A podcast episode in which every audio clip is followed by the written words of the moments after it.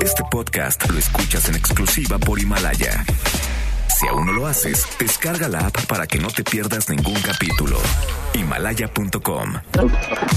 MBS Noticias presenta Una forma distinta del periodismo de actualidad.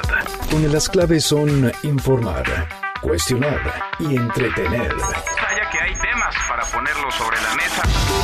Manuel López San Martín en Mesa para Todos.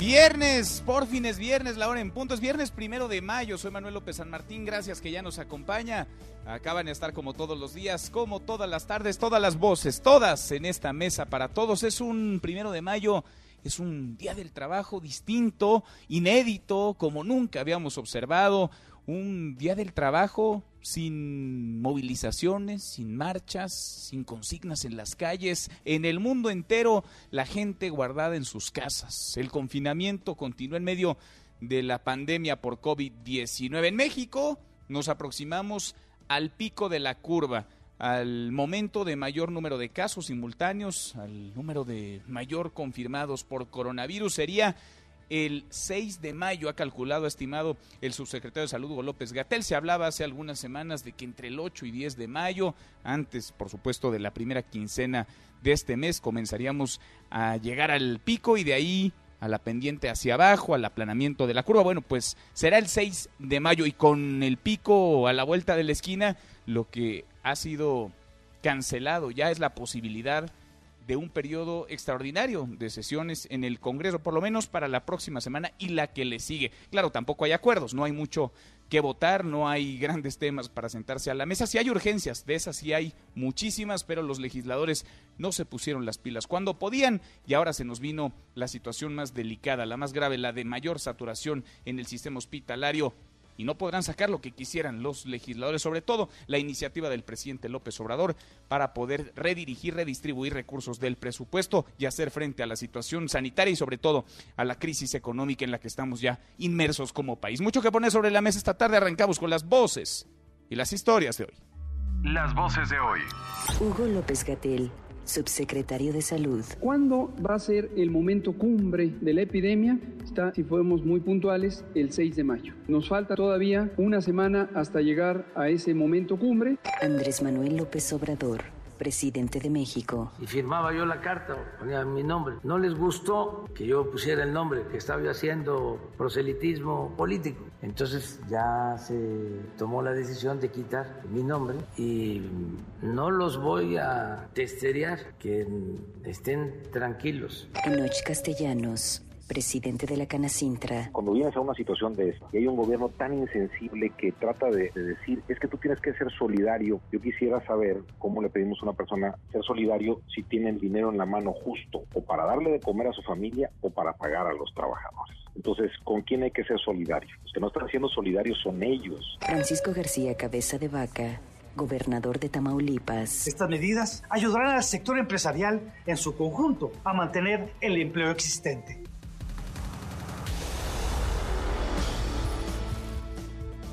Son las voces de quienes hacen la noticia, los temas que están sobre la mesa y estas, las imperdibles de hoy. Le entramos a la información.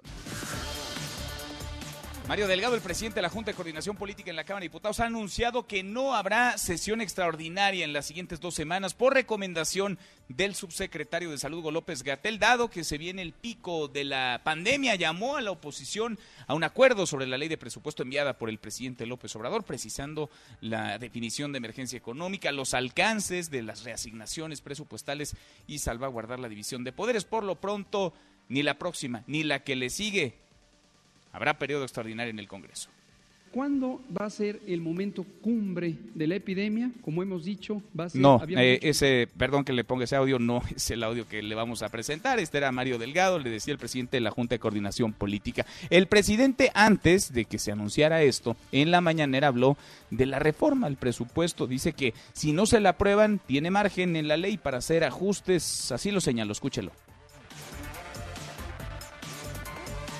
Pues no, tampoco tengo al presidente López Obrador. A ver, vamos a escuchar a ver si la tercera es la vencida al subsecretario de Salud Hugo López Gatel hablando del pico de la pandemia, del momento más crítico que llegaría, aseguró, el próximo miércoles, miércoles 6 de mayo. ¿Cuándo va a ser el momento cumbre de la epidemia? Como hemos dicho, va a ser, habíamos dicho originalmente entre el 8 y el 10 de mayo, está aproximadamente ahí, está, si fuéramos muy puntuales, el 6 de mayo. Entonces nos faltan todavía una semana hasta llegar a ese momento cumbre y después empezará a descender. Pero una cosa que es muy importante, y lo acaba de decir el presidente, es sí y solo sí nos mantenemos en casa, quédate en casa. Bueno, sin embargo, el presidente López Obrador habló de que al menos hay cinco estados, ciudades del país en donde ya hay focos rojos y están en fase crítica durante hoy en las próximas semanas, quizá los siguientes 10 días. Escúchelo en el caso de la Ciudad de México, en el caso de Cancún, en el caso de Villahermosa, de Sinaloa, inclusive de Tijuana, es porque ya estamos en el pico, estamos en los momentos ya de mayor crisis, el momento más crítico, pero al mismo tiempo es donde ya vamos a ir a la baja bueno, a la baja, ojalá. El ISTE, el Instituto Nacional de Enfermedades Respiratorias, el Instituto Nacional de Ciencias Médicas y Nutrición, Salvador Subirán, y el Instituto Nacional de Cardiología, Ignacio Chávez, en la Ciudad de México, están ya saturados, ya no pueden recibir pacientes por COVID-19. El subsecretario López Gatel pide ya no acudir a esos hospitales. El presidente López Obrador, por su parte, garantiza los servicios de otros hospitales del Seguro Social, aunque no sean derechohabientes. Y la Ciudad de México va a incrementar de 5 a 9 el número de hospitales para atender coronavirus, informó esto la jefa de gobierno Claudia Sheinbaum. Con 2.492 homicidios dolosos, abril ha terminado como el segundo mes más violento del año, solo detrás de marzo, marzo que es el más violento desde que comenzó el sexenio. Abril acumuló cuatro de los siete días de mayor violencia con más de 100 personas asesinadas en 24 horas. Esto de acuerdo con el reporte del Gabinete de Seguridad del Gobierno Federal. Ahí están las crisis, ¿eh? no solamente es la sanitaria, la económica, sino a consecuencia de esta segunda, la crisis económica, viene y se puede agravar la de violencia e inseguridad. En otro tema, este viernes entró en vigor la etapa inicial del histórico recorte petrolero de casi 10 millones de barriles diarios, pactado por la OPEP y aliados a fin de estabilizar los precios del crudo. El West Texas Intermediate reaccionó positivamente, un alza de más de 6% a 20 dólares por barril. En tanto, hoy el mundo está festejando el Día del Trabajo desde el confinamiento con una fuerte caída en la economía mundial y ni se diga en el empleo. ¿eh? Quizá nunca hayamos atravesado un día de trabajo con tantos desempleados en el mundo entero. La Organización Mundial del Trabajo llamó a los gobiernos de los distintos países a garantizar los derechos laborales de los trabajadores en medio de la pandemia por el COVID-19. Y aquí en México, la secretaria del Trabajo, Luisa María Alcalde, destacó el aumento al salario mínimo y destacó también la defensa a los trabajadores durante esta emergencia. Hoy, a pesar de las circunstancias, nuestras leyes prevén que no es correcto abandonar a su suerte a miles de personas que entregan parte de su vida a empresas y negocios. Bueno, y poco a poco el mundo comienza a salir del confinamiento, inicia la vuelta a la normalidad, una normalidad bastante anormal. Por cierto, Texas, en los Estados Unidos, reabrió ya cines, restaurantes y centros comerciales con algunas restricciones de distanciamiento social. La reapertura se da a un día de que el Estado registrara un récord de 50 muertos en 24 horas. Y una mala, una triste noticia, la muerte del trovador del gran Oscar Chávez, 85 años de edad, falleció ayer víctima de COVID-19. El presidente López Obrador envió el pésame a su familia, puso una de sus canciones hoy para recordarlo. Aquí un fragmento de este momento de la mañanera de hoy.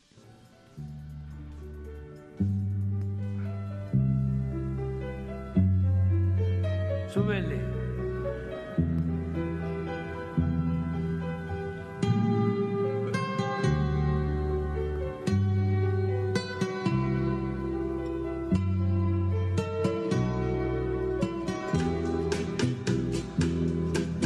Por ti.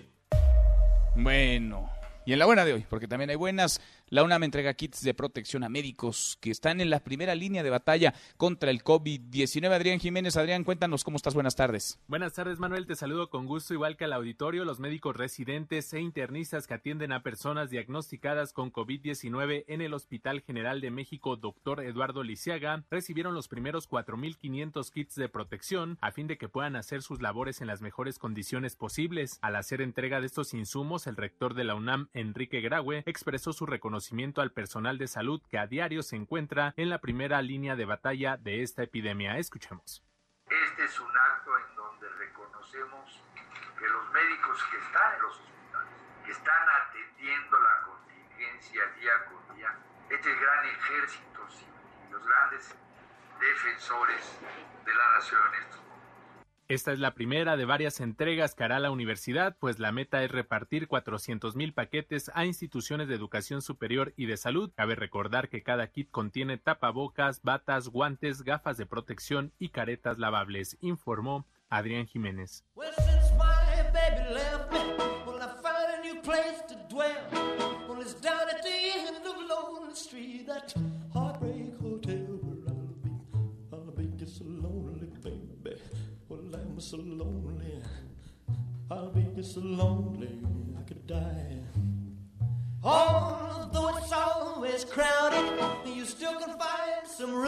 Mi querido Miyagi, José Luis Guzmán, como todos los días, a estar en esta mesa para todos, pero ya sabes que los viernes me da un gusto especial saludarte. ¿Cómo estás, Miyagi? No, a mí también me da muchísimo gusto. Tienes una idea de la felicidad que me provoca. Ajá, sí, se te nota. Se te nota, porque es viernes nada más. Es viernes, estamos escuchando Elvis Presley. Tú sí sabes cómo se llama esta canción, segurito. Este, yo sí, pero no te quiero quemar la nota, Miyagi, dila tú. Se llama Heartbreak Hotel. Ajá. Y el 1 de mayo de 1956 se convirtió en el primer número uno de Elvis Presley. Es decir, exactamente hace 50, espérame, 64 años. Órale, no, pues ya llovió, ¿no? Ya llovió y después... Pero este fue el primer número primer uno, número en uno la que tuvo. historia musical, artística de Elvis, Elvis Presley. Después de él tuvo 20 más. Junto con los Beatles es el que más números unos ha tenido. Y este, una última muy rápida. ¿Tú sabías que Elvis Presley era rubio? ¿En serio? Sí. Pero si tenía el Se pintaba el pelo. pelo negro azabache. Se pintaba el cabello desde 1956 precisamente. Compró este tono azabache porque antes se lo pintaba de rojo, incluso. De rojo, o sea, andaba de pelirrojo. Andaba de pelirrojo porque él era rubio, rubio natural. Y el cabello se lo pintó desde este momento, desde su primer número uno, porque consideraba que era de buena suerte.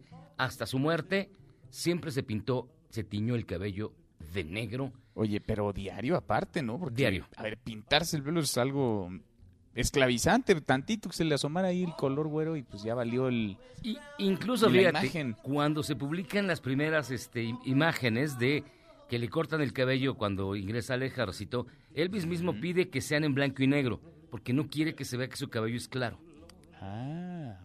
O sea, Mira. busca tú alguna foto de Elvis Presley con el cabello corto en el ejército y no haya colores. Están prohibidas hasta por sus herederos. Nunca lo hubiera imaginado. Porque si algo le caracteriza es la cabellera, el peinado y el negro, por supuesto. Así es. El negro, el negro azabache. Pero él era Bien, rubio y hoy hace 64 años llegó al número uno. Harris, eh, Lennon tenía 16 años y dice que cuando la escuchó soltó todo lo que tenía en la mano y dijo, yo quiero ser como Elvis Presley. Vámonos, así de plano. Y De tú también. ¿no? Tú querías ser como no, Elvis yo no quería ser como Elvis. No, Pero yo sí como Lennon. Tampoco, fíjate. ¿Tampoco? No, yo quería Entonces, ser- ¿como quién, Miyagi? Yo quería formar parte de los Acosta bueno. o de la. Sonora Dinamita. Tienes tiempo todavía. Tienes, tienes tiempo ahí que perseguir los sueños. Mi querido Miyagi, te mando un abrazo. Sale, nos escuchamos al rato, Manuel. José Luis Guzmán, como todos los días hasta ahora, en esta mesa para todos. Bueno, la pandemia de COVID-19 está dejando ya secuelas en diversos, muchos aspectos. Nada, casi nada será igual después de este confinamiento, después de lo que vivimos como sociedad, como país, como planeta.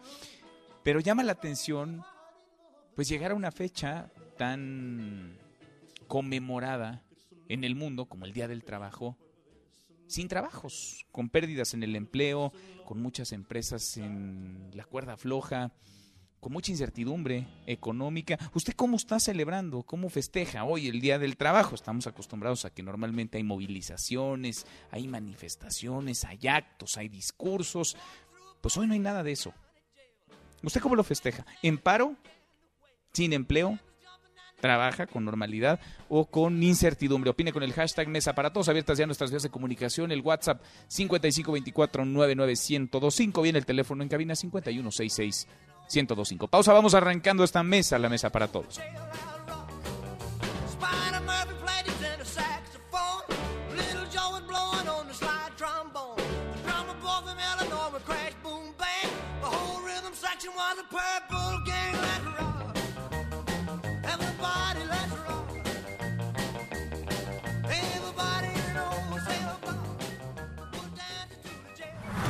No te levantes.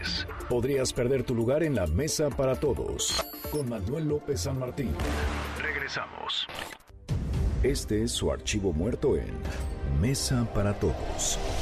Orson Welles, actor, director y productor, presenta su primera película, Citizen Kane, considerada la mejor cinta en toda la historia del cine. 1 de mayo 1941. Ladies and gentlemen, I don't know what you'll think about Mr. Kane. I can't imagine. You see, I play the part myself. Well, Kane is a hero and a scoundrel, a no account and a swell guy, a great lover, a great American citizen, and a dirty dog.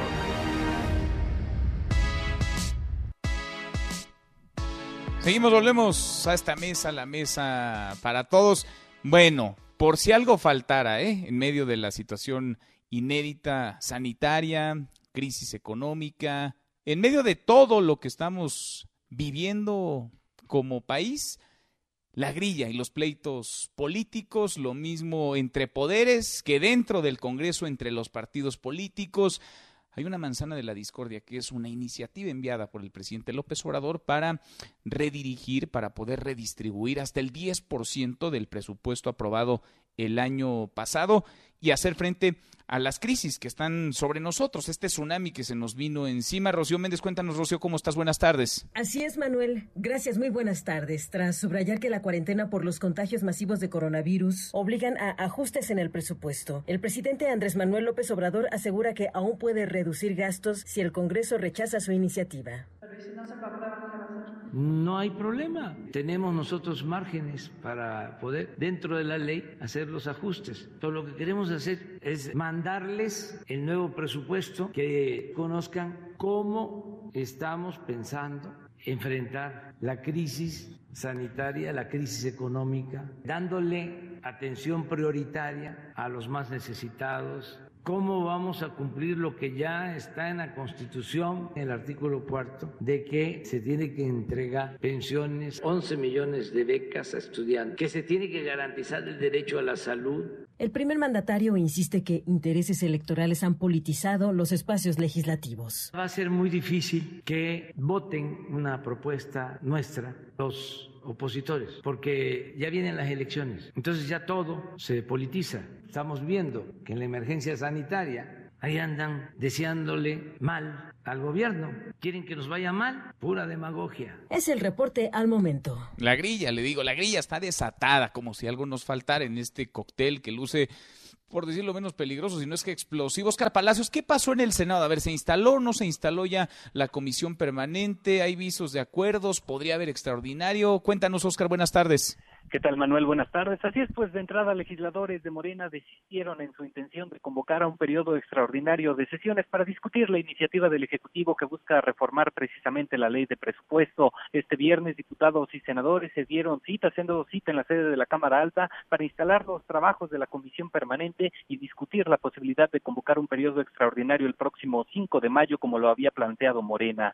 Sin embargo, bueno, pues poco antes de iniciar eh, los trabajos, el diputado Mario Delgado informó ya que decidieron retirar su solicitud, esto bajo el argumento de que el subsecretario de Salud, Hugo López Gatel, recomendó no realizar sesiones extraordinarias en las próximas dos semanas, dado el pico de la pandemia. Mario Delgado indicó que atenderán la recomendación del subsecretario de Salud, a quien dijo realizó una consulta telefónica esta mañana. Sin embargo, bueno, la oposición aseguró que Morena pues decidió dar marcha atrás en su intención de convocar a este extraordinario debido a que no le dieron los votos para alcanzar la mayoría calificada. El El coordinador de los senadores del PAN, Mauricio Curi, destacó que los legisladores de Morena no tienen la valentía de reconocer que no les dieron los números y aseguró que fue gracias a la sociedad y al bloque opositor que se logró frenar el autoritarismo del grupo mayoritario. Por lo pronto, Manuel, en estos momentos el diputado Mario Delgado ofrece una conferencia de prensa aquí en el Senado de la República, donde, bueno, anticipó ya que una vez que transcurran estas dos semanas que recomendó el subsecretario de Salud,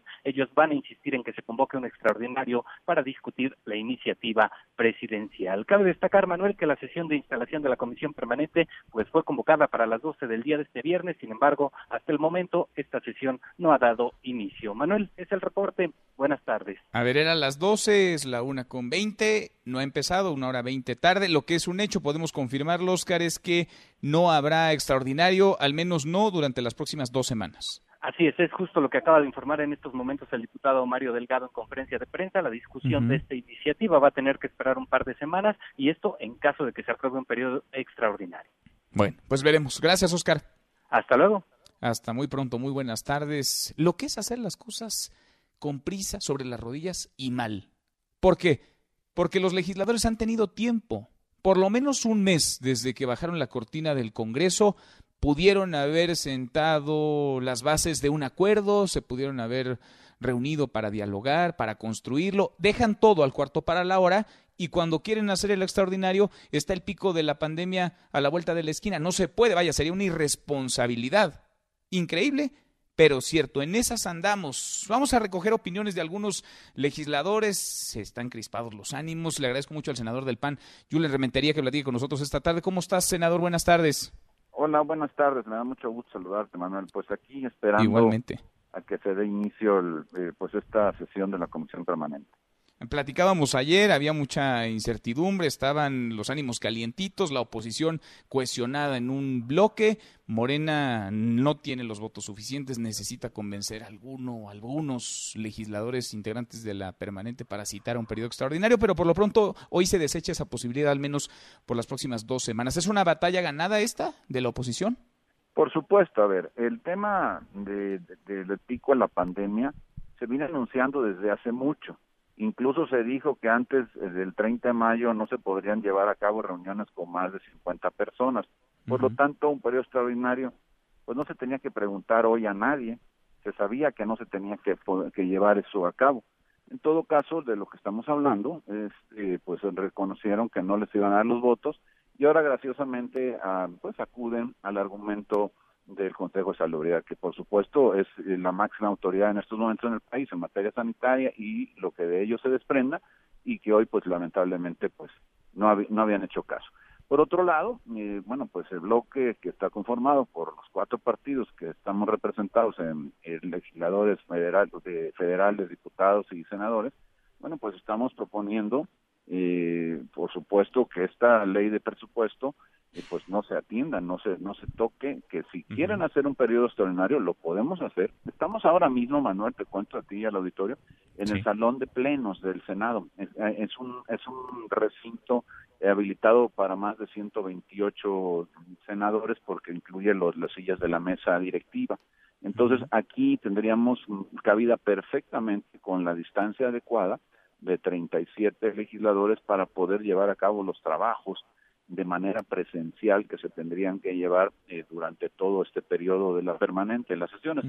Cuento esto porque hay la pretendida intención, ayer nos pasaron ya el proyecto de reglamento o reglamentillo, como se conoce en el argot aquí en la jerga legislativa, cuando se integran las permanentes, eh, en donde establecen la posibilidad de llevar a cabo sesiones remotas. Y por supuesto que los legisladores del bloque no estamos de acuerdo en ello porque pareciera que eh, ahora que hay la emergencia, ahora que no se puede juntar la gente por disposición de sanitaria, a más de 50, nosotros haríamos menos, pero ahora ocupan ese argumento para tratar de, no, pues ahora sí vamos a hacerlo de manera Pero nos dices, sí daría, sí, dan los espacios. quién está, cómo votan, muchas cosas que quedarían en el aire. Y la verdad no, no, confiamos en ellos. Se podría entonces, es un hecho, se podría eh, realizar una sesión manteniendo la sana distancia. Ahora nos dices, ah, se agarra Mario Delgado, se agarra Morena de las recomendaciones del subsecretario de Salud Hugo López Gatel para posponer al menos hasta ahora la intentona de realizar un periodo extraordinario. ¿Tú crees que esto es pretexto nada más, que en realidad es porque no hay los números suficientes, porque no hubo acuerdo?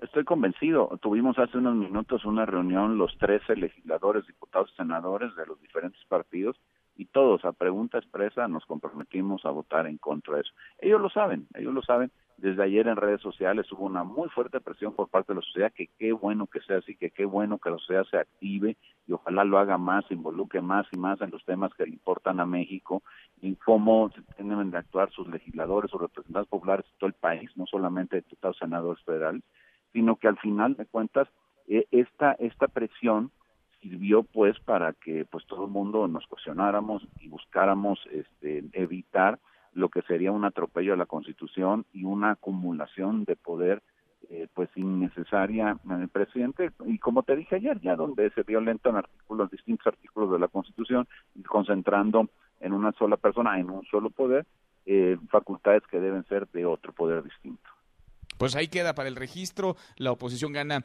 pues si no la guerra, esta batalla y la gana cuestionada. Quizás sirva eso de lección. Gracias, senador. Al contrario, Manuel, muchas gracias a ti. Un saludo a todo el auditorio. Muy buenas gracias, muy buenas tardes. Julián Rementería, senador del PAN, integrante de esta comisión permanente, la permanente que usted lo sabe trabaja cuando el Congreso en pleno no está trabajando, ni el Senado ni la Cámara de Diputados, el periodo se terminó ayer, así que está la permanente y no habrá extraordinario, es un hecho, no habrá extraordinario, por lo menos la próxima semana y la que le sigue. Estamos en medio de la pandemia, de la crisis, también en medio de un mar de información y de no poca desinformación. Vale la pena verificar, confirmar y volver a confirmar. Le preparamos esto a propósito de las fake news, algunas que circulan por ahí, otras que con toda alevosía y ventaja mencionan, dicen los políticos. Fumar mata al coronavirus? Un hospital de París publicó esa hipótesis a partir de un estudio preliminar sobre los efectos de la nicotina. Pero no fumadores del mundo. La Organización Mundial de la Salud aclara que los fumadores son más vulnerables ante el virus y corren mayor riesgo de contagio por el solo hecho de que los dedos y cigarros que podrían estar contaminados hagan contacto con la boca directamente de las películas de exterminio humano del estado de Jalisco llega esta mega fake news sobre un plan para contagiar a la gente regalando cubrebocas o guantes infectados. Van a infectar a la gente con una enfermedad, dicen que con el coronavirus, así que tengan mucho cuidado. Si llegan a regalarles, ofrecerles guantes y eso, no los toquen, no, ni siquiera los agarren. Este, que, si insisten en dárselos, agárralos en una bolsa o, con, o que te los echen en una bolsa, van y los queman. Y la fake news más grande, que no es fake news como tal, pero sí es muy contradictoria, es la que han dicho primero el subsecretario Hugo López Gatel y luego el presidente López Obrador. Hablan de que México aplanó la curva de contagios. Bueno, ya hasta domamos al temible coronavirus. Se redujo el contagio, se volvió horizontal, se aplastó la curva. La última vez que López Gatel dijo eso, al otro día entramos en fase 3. Llegamos así a una semana más, con varias mentiras menos. Seguimos en esta mesa para todos. Muchas gracias a Eric Alcántara, esta pieza especial que le iremos presentando semana a semana, viernes a viernes, a propósito de fake news y a propósito ahora de aplanar la curva por decreto. ¿Qué más quisiéramos que la curva de contagios por COVID-19, como ha mencionado el presidente López Obrador, como ha dicho el subsecretario de Salud, se hubiera aplanado ya, se hubiera domado ya, pero no, ¿Qué más quisiéramos que estar cerca del fin de la pandemia en el país? Pero el escenario está lejos todavía, muy lejos de eso. Casi llegamos a la media, hora con 28, pausa y volvemos con un resumen de lo más importante del día, esta mesa, la mesa para todos. No te levantes. Podrías perder tu lugar en la mesa para todos. Con Manuel López San Martín. Regresamos. En Mesa para Todos, la información hace la diferencia. Con Manuel López San Martín. Seguimos, volvemos a esta mesa, la mesa para todos. Vamos casi llegando a la media hora con 29. Le entramos a un resumen con lo más importante del día. Resumen nacional. Bueno, hay estados, hay ciudades en donde estamos llegando al punto más crítico de esta pandemia. Hay saturación de hospitales, siguen existiendo reclamos de personal médico, de personal del sector salud porque no tienen los insumos suficientes. Ya no hay camas en muchos hospitales públicos, pero también privados, ya no hay camas suficientes para pacientes de COVID-19. El 6 de mayo, ha dicho el subsecretario de Salud López Gatel, el 6 de mayo México tocará el pico.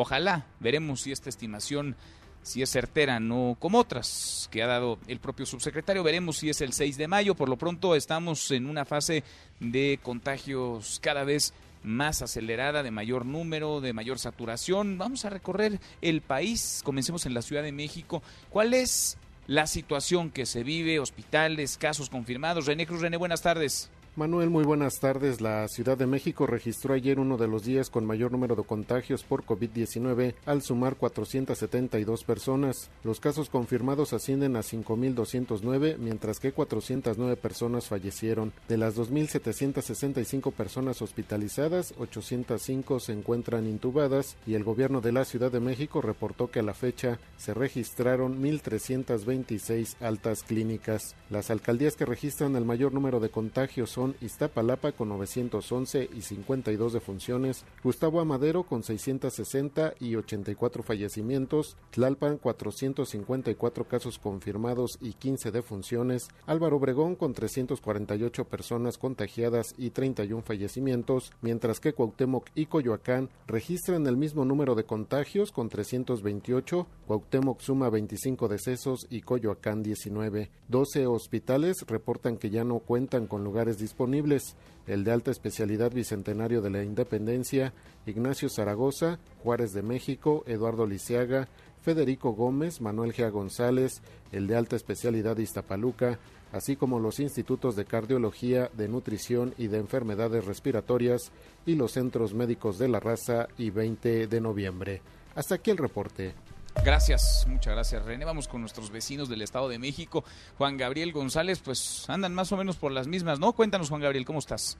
Manuel Auditorio, buenas tardes. El Estado de México llegó a los 3.130 casos positivos de coronavirus y 239 defunciones. Hasta este viernes, Nezahualcóyotl, Ecatepec, Naucalpan, Tlalnepantla, Chimalhuacán, Chalco, Atizapán de Zaragoza, Ixtapaluca, Izcali y Tecámac son los 10 municipios mexiquenses con más infectados por coronavirus, pues juntos tienen 1.980 transmisiones, es decir, el 63% de los contagios se encuentran en el cinturón municipal mexiquense que rodea a la ciudad de México. De los casos acumulados de COVID-19, 730 pacientes están en resguardo domiciliario, 1038 han recibido alta sanitaria y 1123 están hospitalizados. Respecto a la capacidad del sistema hospitalario, el Estado de México ha reorganizado los 106 sanatorios públicos, destinando las 30 instalaciones con mayor equipo humano y tecnológico como hospitales COVID. Hasta hoy la ocupación de camas generales para enfermos de COVID-19 es del 44% y de camas con ventilador del 40%, es decir, decir, el Estado de México aún tiene dispuesta más de la mitad de su reserva hospitalaria para atender la pandemia del coronavirus. Es la información, continuamos en Mesa para Todos.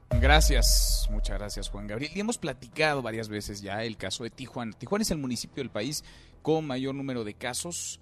Tijuana está colapsada ya, el sistema hospitalario no resiste, no hay camas prácticamente para los pacientes. Es una de las ciudades, lo mencionó incluso en la mañanera de hoy el presidente López Obrador, que están ya en un momento de crisis. Antonio Maya, Antonio, platícanos. Buenas tardes. Buenas tardes, Manuel. Informarte que en los siete hospitales de Baja California, que son centros COVID, cuentan con tan solo 60 respiradores y 405 camas disponibles para recibir a las personas contagiadas de COVID-19. Eso lo dio a conocer el titular de la Secretaría de Salud de la entidad, Alonso Oscar Pérez Rico. El funcionario detalló en su informe diario que los hospitales a cargo de su secretaría están al 73% con 182 camas disponibles y 45 respiradores, mientras que las clínicas del Instituto Mexicano del Seguro Social están al 63% de su capacidad con 223 camas disponibles. Escuchemos lo que dijo el secretario Pérez Rico. ¿Cómo estamos en nuestros hospitales? 73% de ocupación hospitalaria, 67% en Mexicali, en la Secretaría de Salud, 80% en el Hospital de Tijuana, 72% en el de Ensenada, con 45 ventiladores disponibles. Instituto Mexicano del Seguro Social, 63%. De ocupación hospitalaria, 46% en San Quintín, 60% en Ensenada, 65% en Tijuana y 63% en Mexicali. Manuel, hasta la mañana de hoy hay 1.646 casos positivos de COVID-19, siendo Tijuana con 912 personas contagiadas quien encabeza la lista, seguido del municipio de Mexicali con 602 casos de esta enfermedad respiratoria. Por otro lado, te comento que el titular de la Secretaría de Economía de Baja California, Mario Escobedo Cariñán, anunció que otorgarán préstamos económicos a las micro, pequeñas y medianas empresas de 50 mil hasta los 400 mil pesos, por hasta seis meses de gracia. Hasta aquí la información desde Baja California. Continuamos en Mesa para Todos. Gracias, muchas gracias Antonio. Otra de las zonas con mayor número de contagios, con los sistemas más saturados, es eh, el estado de Tabasco, particularmente Villahermosa. Víctor Esquivel, Víctor, buenas tardes. Buenas tardes, Manuel. En Tabasco ya es necesaria la aplicación de sanciones a comerciantes y ciudadanos que no respetan las medidas de prevención ante el COVID-19, que en la entidad ya supera los 984 casos y las 124 defunciones, consideró el presidente de la Comisión de Salud del Congreso local, Manuel Antonio Gordillo Bonfil. El parlamentario local dijo lamentar que a pesar de los altos niveles de contagio registrados en Tabasco, en redes sociales circulan fotografías de ciudadanos haciendo filas a las afueras de los restaurantes de comida rápida, lo que amerita sanción tanto para el ciudadano como para el comerciante. En ese sentido, recordó que Tabasco se ubica en el tercer lugar de casos activos con 317, además de registrar 296 sospechosos y 1.170 negativos, distribuidos en 16 de los 17 municipios. La mayoría de los casos confirmados son del municipio de Centro, con 597 contagios. Pese a ello, se reporta una disponibilidad de camas de hospitalización con ventiladores artificiales del 74% y de ocupación al 26%. Hasta aquí el reporte desde Tabasco. Continuamos en Mesa para Todos. Gracias, muchas gracias, Víctor. Hasta aquí el resumen con lo más importante del día. Pues y volvemos. Hay más en esta mesa, la mesa para todos. Información para el nuevo milenio. Mesa para todos con Manuel López San Martín. Regresamos. Más información y análisis en Mesa para todos con Manuel López San Martín. Los numeritos del día. Citlali Sáenz, Citlali, qué gusto saludarte, ¿cómo estás? Hola Manuel, muy bien. Buenas tardes a ti, buenas tardes también a nuestros amigos del auditorio. Pues en los Estados Unidos se están perdiendo los principales índices. El Dow Jones Industrial registra una baja de 2.17%.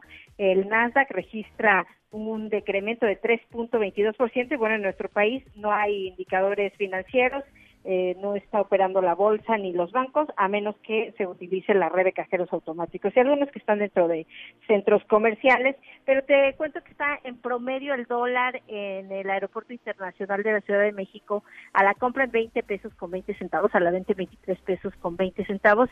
Y pues las gasolinas a nivel nacional, el precio de la magna por litro es de 15 pesos con 26 centavos, la roja o premium en promedio se compra en 16 pesos con 36 centavos.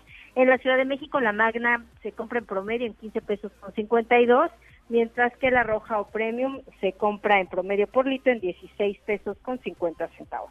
Manuel, mi reporte al auditorio. Gracias, muchas gracias. Claro, buen viernes, buen fin de semana. Igualmente, buen fin de semana para ti. Gracias. Happy Weekend de HSBC presenta. Aprovecha bonificaciones y descuentos en comercios participantes al pagar con tu tarjeta de crédito HSBC con el Happy Weekend HSBC. Vigencia del 30 de abril al 5 de mayo de 2020. Conoce más en hsbc.com.mx diagonal promociones. Consulta términos, requisitos de contratación, comisiones y condiciones de la promoción en www.hsbc.com.mx. Economía y finanzas con Eduardo Torreblanca.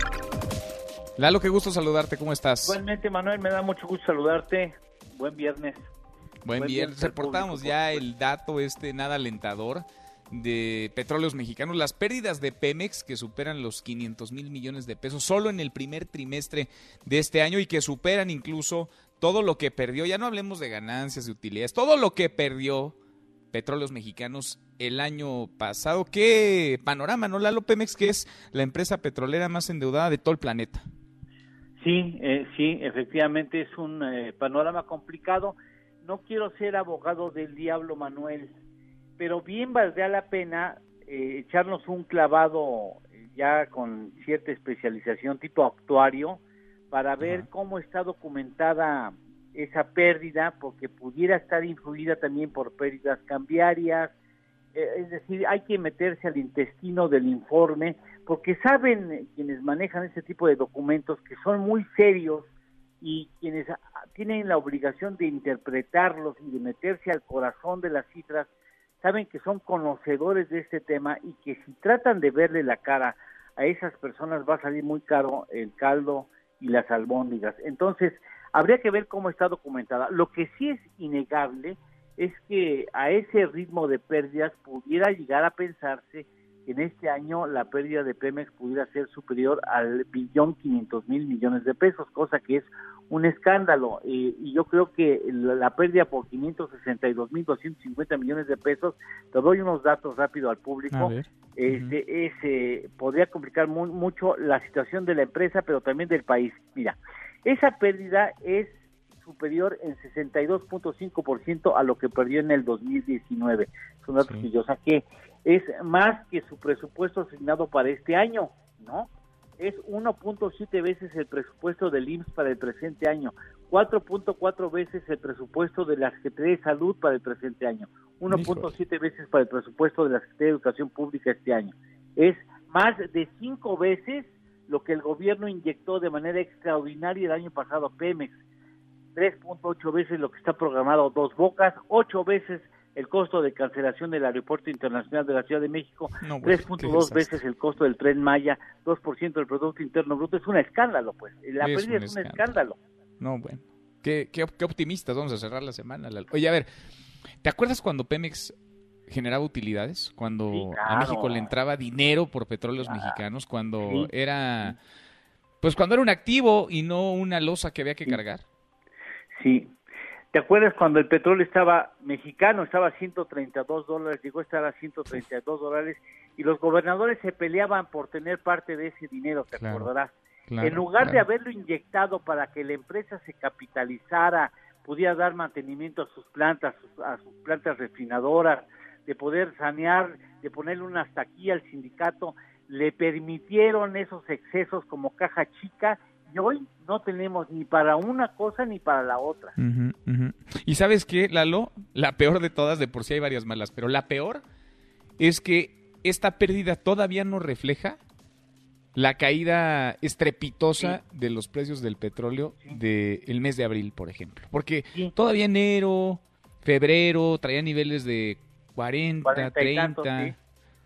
Luego en marzo empezó a caerse, pero en abril alcanzamos hasta signo negativo. Te pagaban para que te llevaras un barril de petróleo de mezcla mexicana. Bueno, eso todavía no está reflejado, así que la pérdida va a ser mucho mayor. No hay que ser adivino para saber la pérdida va a ser mucho mayor.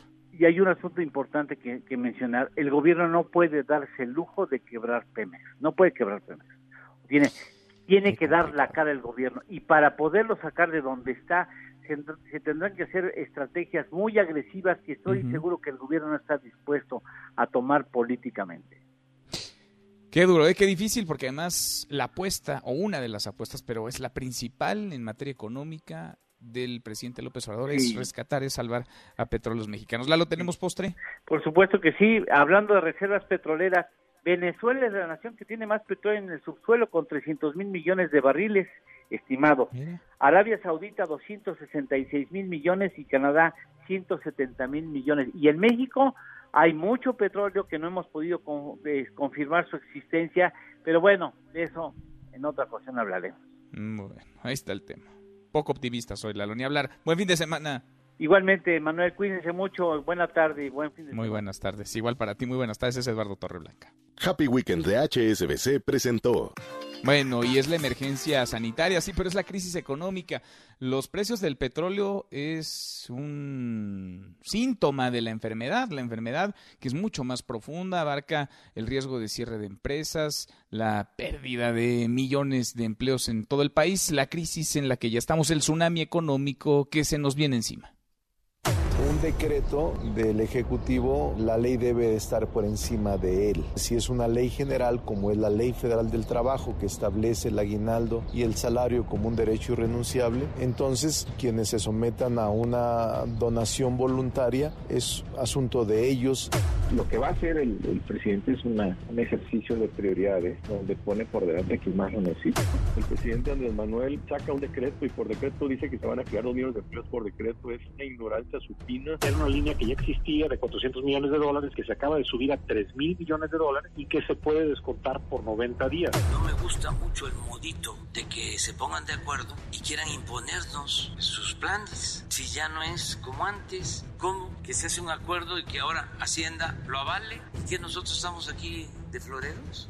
Es un acuerdo entre privados que solamente le estaban pidiendo al presidente pues que diera una buena noticia para México. Los grandes empresarios del país fueron con el BID a pedir qué se podría hacer para complementar los créditos que hay que está dando el gobierno. El presidente tuvo un malentendido. Y por supuesto que la Secretaría de Hacienda no está avalando en términos crediticios estas operaciones.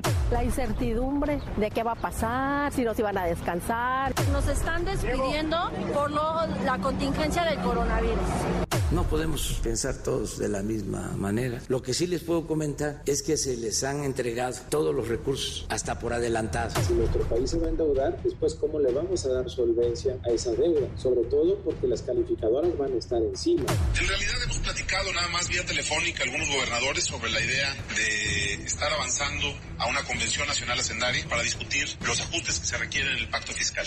Yo sí creo que tiene que llegar a haber una negociación pasando esto para redistribuir los impuestos.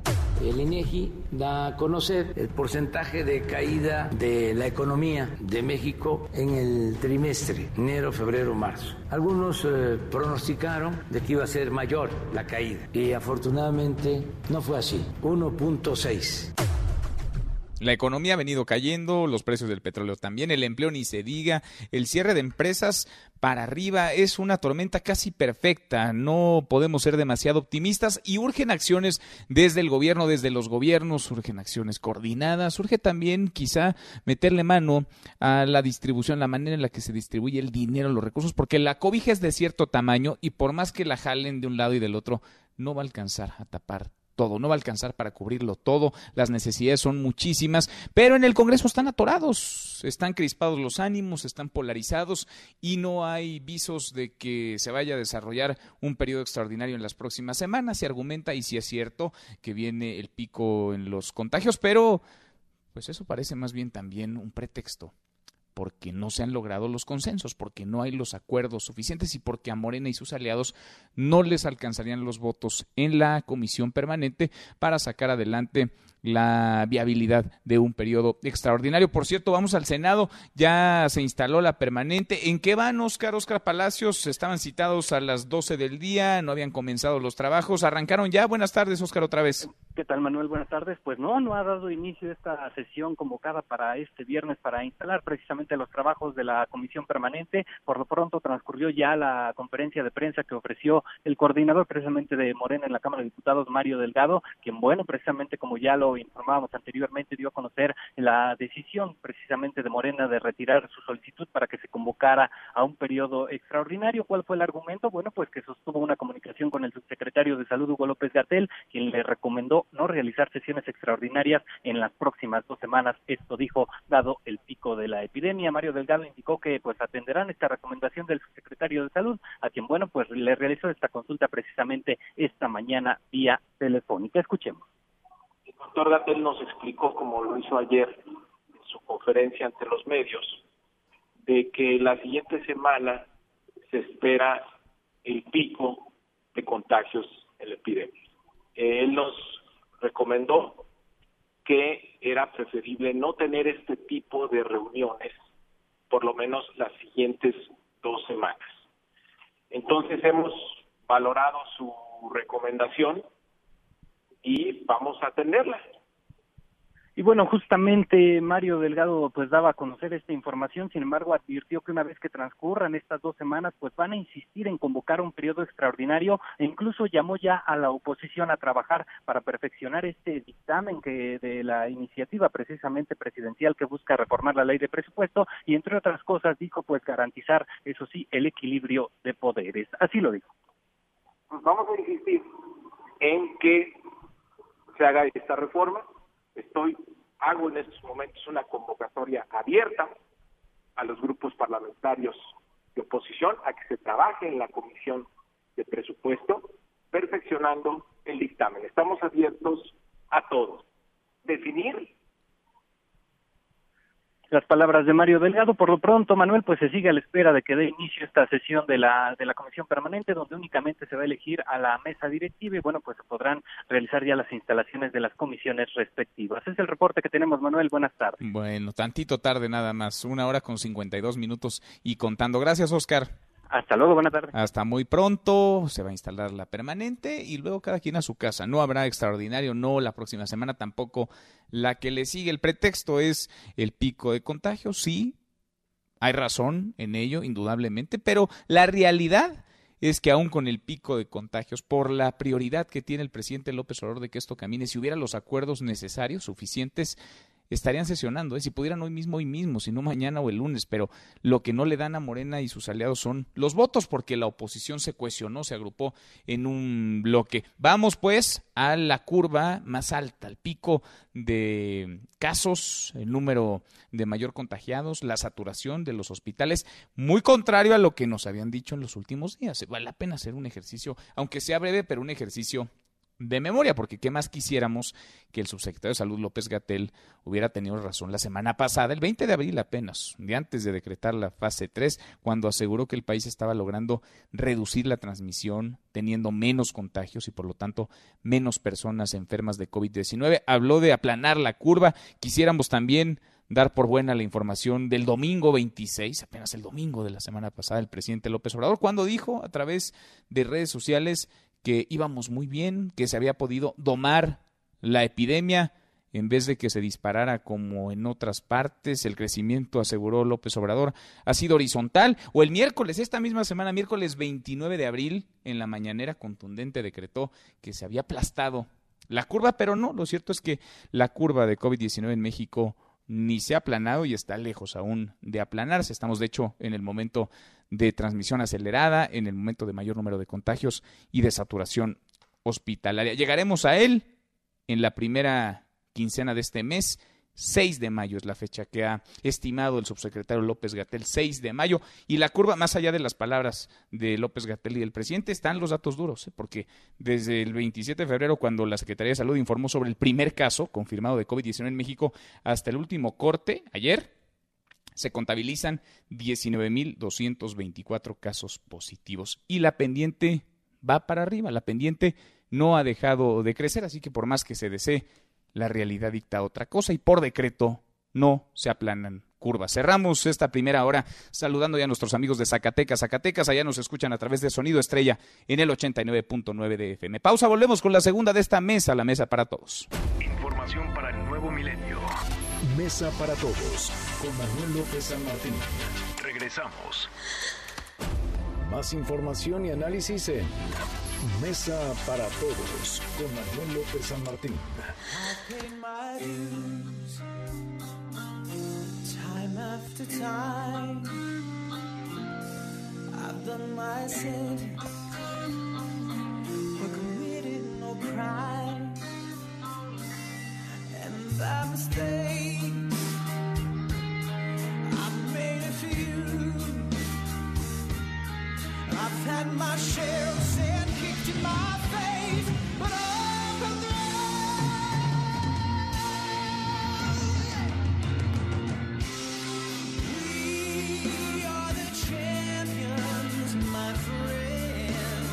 La hora con un minuto es viernes. Por fin es viernes. Lo logramos viernes y arranca otro mes.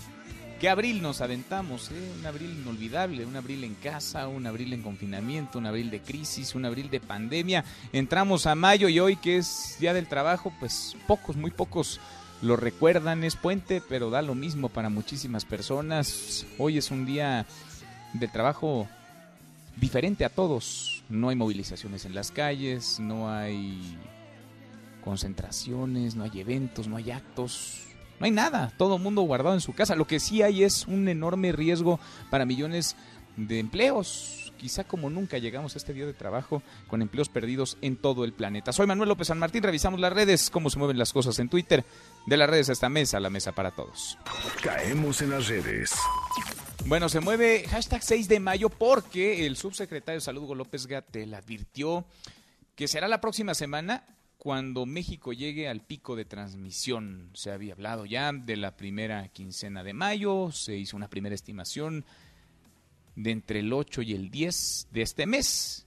Hoy le pone día, casi hora, el subsecretario de Salud López Gatel, 6 de mayo. Veremos si en esta ocasión es certero en sus pronósticos. Esto mencionó en la mañanera. ¿Cuándo va a ser el momento cumbre de la epidemia? Como hemos dicho, va a ser, habíamos dicho originalmente entre el 8 y el 10 de mayo, está aproximadamente ahí, está, si fuéramos muy puntuales, el 6 de mayo. Entonces nos faltan todavía una semana hasta llegar a ese momento cumbre y después empezará a descender. Pero una cosa que es muy importante, y lo acaba de decir el presidente, es sí y solo sí nos mantenemos en casa, quédate en casa.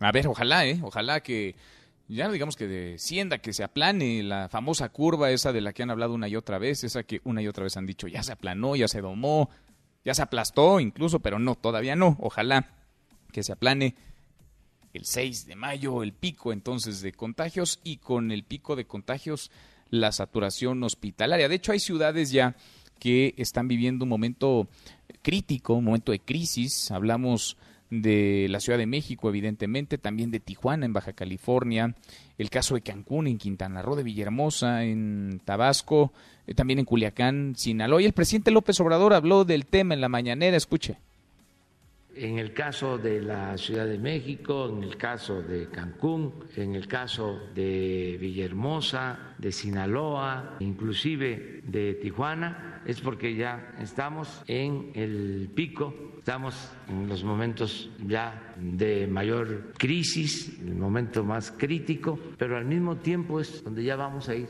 a la baja. Ojalá, insisto, ojalá que vayamos a la baja, por lo pronto son cinco ciudades, habrá más se ha dicho, habrá más. También ha dicho López Gatel que nos preparemos para una eh, pandemia larga y seguimos en ella, ¿eh? desde el mes pasado guardados, desde mediados de marzo. Algunas personas, falta un rato todavía, falta un rato si el pronóstico se cumple el primero de junio, podría levantarse el confinamiento.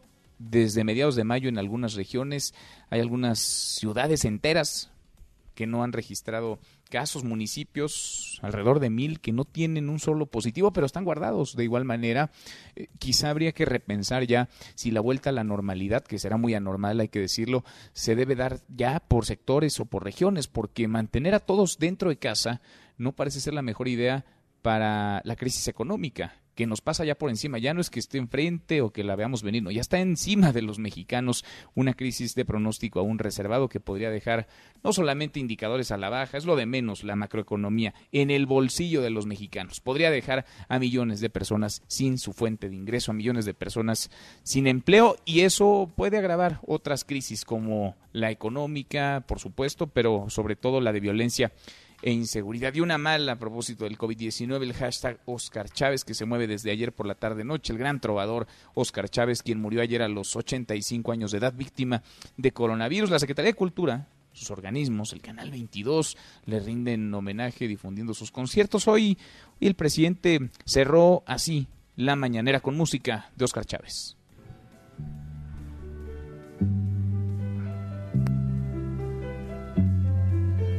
Súbele.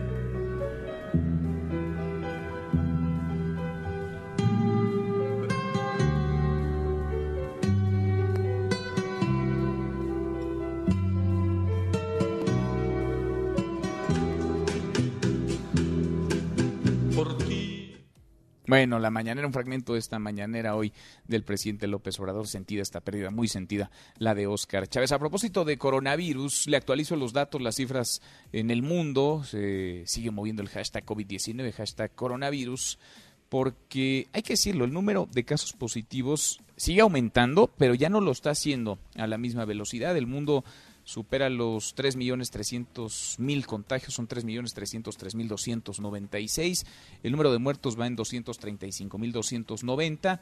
Sin embargo, una buena, entre tantas malas, es que un millón de personas que contrajeron el virus se han recuperado ya. Hay más de un millón de personas que se curaron de COVID-19.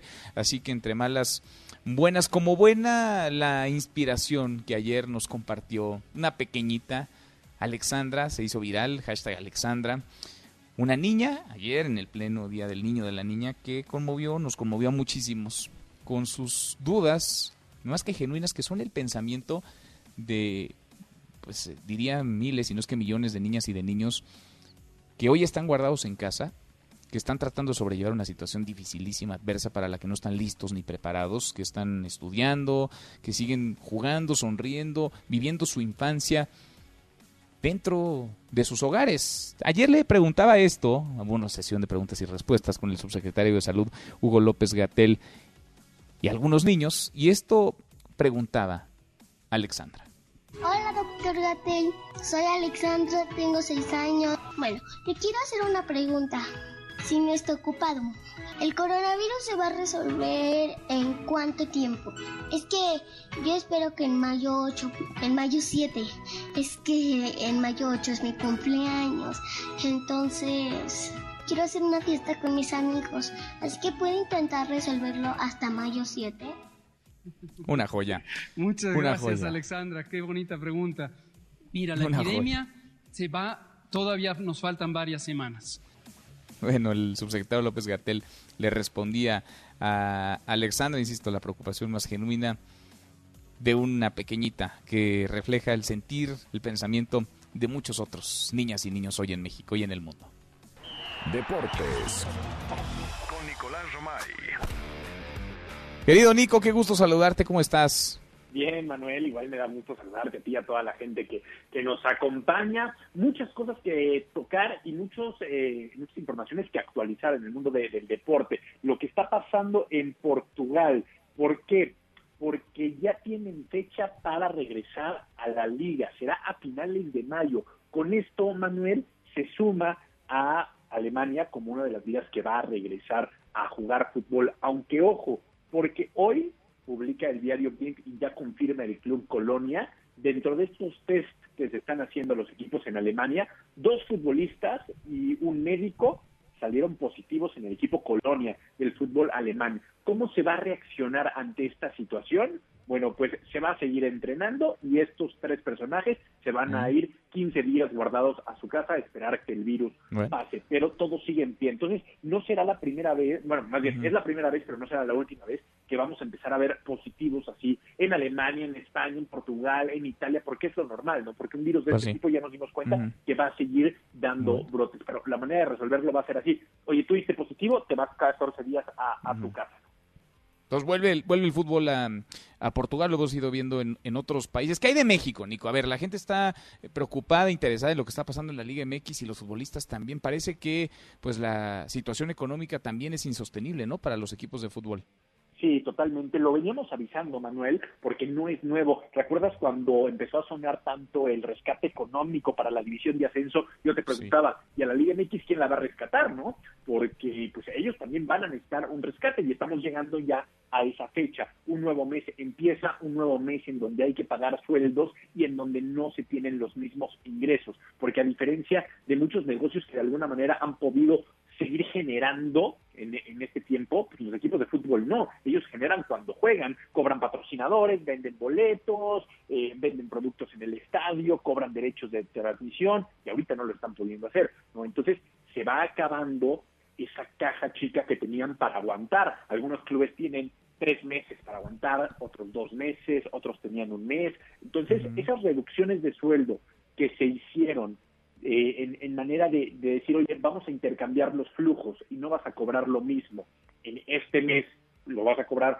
cuando se reactiven las operaciones, pues ya no solamente va a ser un cambio de flujos, sino ya una reducción en tiempo y forma. O sea, ya les van a decir, oye, ¿sabes qué? Tu contrato era de tanto, le vamos a tener que quitar 15%, que ya no lo vas a cobrar. O sea, olvídate de, ese 15% porque ya no te lo vamos a poder pagar. Entonces, habrá equipos, habrá instituciones que lo puedan manejar de buena manera con sus jugadores y habrá otras que no. A ver, estoy viendo, Nico, una nota que publica hoy Cancha de Reforma en donde ellos, no lo sé si sea de cierto, me parece que podríamos darle al menos el beneficio de la duda que pues a 47 días de que comenzó este confinamiento en México para el fútbol, por decirlo así, a 47 días de que se detuvo la liga, hay 11 clubes al menos, 11 que comenzaron ya con la reducción o están en proceso de acuerdo con lo que manejan. Serían San Luis, Pachuca, León, Tijuana y Querétaro que redujeron ya los salarios de sus futbolistas, el Necaxa que estaría unas horas de hacerlo, la próxima semana se podrían agregar otros como Puebla, Monarcas, Atlas, Santos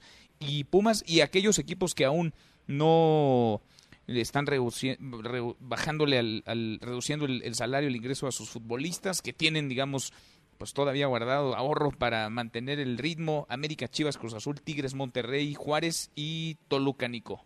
Yo te diría que todos están en proceso de hacerlo. O sea, todos los clubes de la Liga MX. Hay algunos como Querétaro que ya avisó y, que de alguna manera están en esa negociación con los jugadores. Hay otros que van a avisar, pero todos están en un proceso, por lo menos en las oficinas, porque recordar que un proceso empieza desde que el dueño dice, oye, hay que hacer esto. Ya después va escalando todo hasta llegar al anuncio y a ejecutarlo. Pero todos los dueños de los equipos de primera división, desde hace algunas semanas, son muy claros en que si no hay reducción de sueldos, no van a poder subsistir. Pues está complicadísimo. Si no hay ingresos, está muy, muy complicado. Ya después se arreglarán, ya después podrá haber bonos, pero por lo pronto hoy es, es inviable, es insostenible esta situación. Y con un ratito más los escuchamos. Los esperamos a las 3 de la tarde en Marca por MBS Radio, Manuel, para platicar de esto y también de Vanessa Zambotti, que aquí anunciábamos hace unas semanas que tenía eh, COVID, que dio positivo. Bueno, lleva siete días ya sin síntomas, lo cual es buena noticia. Entonces vamos a platicar con Vanessa para que nos explique cómo se está sintiendo, porque hay cada caso tan raro eh, en el mundo, Manuel, lo de Dybala, que lleva dos meses dando positivo en COVID. En fin, todavía no entendemos bien este bicho. No, todavía no lo entendemos y, parece que nos falta todavía para entenderle a cada quien se le está manifestando de manera rara, diferente. Nico, abrazo. Te mando un abrazo, Manuel, saludos. Nicolás Romo y con los deportes. Pausa antes, una vuelta por el mundo de la mano de mi tocayo Manuel Marín y volvemos. Hay más en esta mesa, la mesa para todos. Internacional. Algunas partes del mundo, como Europa, Asia y Estados Unidos, reabren su economía poco a poco tras seis semanas de cierre por la pandemia del coronavirus. La situación económica global se perfila ahora como el nuevo reto a superar. El gobierno de España prevé una caída de la economía de hasta el 9.2%. Así lo prevé la vicepresidenta de Economía, Nadia Calviño. Se prevé que el impacto macroeconómico económico del COVID-19 será en forma de V asimétrica. La caída de la actividad económica está siendo muy intensa, con una pendiente negativa muy pronunciada, particularmente en este segundo trimestre, mientras que la recuperación será previsiblemente más gradual su pendiente positiva más suave. Otro fenómeno social que ha traído la pandemia es la exclusión de grupos vulnerables como los migrantes. En Centroamérica, algunas comunidades de Guatemala rechazan el regreso de sus conacionales, incluso amenazan con agredir a los retornados bajo el argumento de que están contagiados. Podrías perder tu lugar en la mesa para todos. Con Manuel López San Martín. Regresamos. En Mesa para Todos, la información hace la diferencia. Con Manuel López San Martín. Seguimos, volvemos a esta mesa, la mesa para todos, por si faltaran elementos complicados en esta situación de por sí ya difícil. A ver, está la crisis sanitaria, la emergencia por el COVID-19 y la saturación ya de hospitales en algunas entidades, en algunas ciudades, cinco particularmente, las enlistábamos ya, Tijuana, Culiacán, la Ciudad de México, Villahermosa y Cancún. Súmele usted el panorama económico que luce desolador desde donde lo quiera ver, la caída en los precios de petróleo, el Producto Interno Bruto para abajo, el desempleo creciendo, el cierre de empresas es un peligro real, pero además está la grilla. Ya platicábamos lo que está ocurriendo en el Congreso justo ahora. Hay una iniciativa del presidente López Obrador, está atorada, enfrascados los ánimos, muy crispados entre la oposición y Morena y sus aliados. Pero además hay un grupo de gobernadores, sobre todo de oposición, particularmente del PAN, que están estirando la liga y que han mostrado un rechazo al pacto fiscal, al pacto fiscal vigente porque quieren más dinero, quieren más recursos y eso podría descobijar a otros estados los menos favorecidos económicamente, los del sureste sobre todo, en una situación en la que el dinero es finito, pero se necesita en todos lados. Le agradezco mucho al subsecretario de Gobierno de la Secretaría de Gobernación, a Ricardo Peralta, que platique con nosotros esta tarde. ¿Cómo estás, Ricardo, subsecretario? ¿Cómo te va? Contento de escucharte y de estar en tu programa, querido Manuel, como siempre. Igualmente, muchas gracias. Te agradezco estos minutos porque sé que son días complicadísimos, horas muy difíciles. ¿Cómo ves la, la situación? Porque parece que tendría que estarnos moviendo mucho más la coordinación y la unidad que la división. Sin duda, e, esta tendencia que de nueva cuenta vuelve a despertar la inquietud de algunos gobernadores no es nueva. Como todos sabemos, este pacto fiscal tiene una antigüedad que data de 1947 y que habla precisamente del fortalecimiento del federalismo. La intención del pacto fiscal no es otra más que darle atribuciones y facultades a las entidades federativas y por supuesto a los municipios para que contribuyan a la recaudación de impuestos y estos son redistribuidos a través de las participaciones federales y a través de la legislación que se diseña en el propio Congreso, representada también por cada una de las representaciones populares de los propios eh, de los propios estados, de las propias entidades federativas. Ahí se vota esta ley y eventualmente es retribuida, redistribuida a las entidades federativas. Yo creo que esta óptica que desafortunadamente se tiene de eh, equivocada, donde se cree que es una distribución inequitativa para las entidades federativas, hoy más que nunca no solamente es inoportuna, es poco mesurada, está totalmente fuera de contexto, sobre todo, como bien lo refieres, en esta crisis del COVID. Eh, por supuesto que siempre es oportuno hablar de cualquier reforma que ayude a los mexicanos, pero en este momento pareciera que no estuviera existiendo el, escenario mundial de la crisis del coronavirus. Yo creo que, como bien apuntas, en México la única agenda que tiene que ver con el beneficio de los mexicanos es cuidar su salud y cuidar su vida. Hoy no se puede hablar de otra agenda más que de solidaridad, de unidad, evitar la politización, porque pareciera que esta politización son tintes electorales, pareciera que están enfocados en estar viendo el 2021 y el 2024 como si estuvieran viviendo mundos paralelos, estuvieran ellos en un mundo paralelo. Yo creo que hoy, y lo digo con todo respeto, eh, todos los mexicanos, no solamente el gobierno, todos los mexicanos es un tema de nación, tenemos que estar enfocados en salvar la vida de todos los que vivimos en este territorio, de cuidar la salud, de cuidar a nuestros niños, de cuidar a los adultos mayores. Y no hay otra agenda más que esa, mi querido Manuel, yo creo que es eh, siempre bienvenida cualquier crítica, siempre es bienvenida cualquier opinión, pero pensar siquiera hoy en una acción separatista, pensar siquiera hoy en una acción eh, retrógrada en el sentido de la federación, del fortalecimiento del propio federalismo, lo que significa y lo que significaría para algunos municipios, más bien tendríamos que estar pensando en eso, fortalecer el federalismo, fortalecer al municipio, ya tiene vida legal el, el, municipio, pero pareciera que sigue dependiendo al 100% como sucede de las entidades federativas. Deberíamos estar pensando en fortalecer este federalismo en beneficio de los que vivimos el día a día en las alcaldías. Ahí es donde se tiene que iniciar la discusión y bajo ninguna circunstancia iniciar hoy, en este momento, una disputa política por territorios, por preservar el poder, por querer levantar una oposición prácticamente disminuida. Hoy, más que nunca, tenemos que unirnos como mexicanos, darnos cuenta que somos parte de una aldea global, que esta globalización cambiará el orden de entender las cosas en el mundo.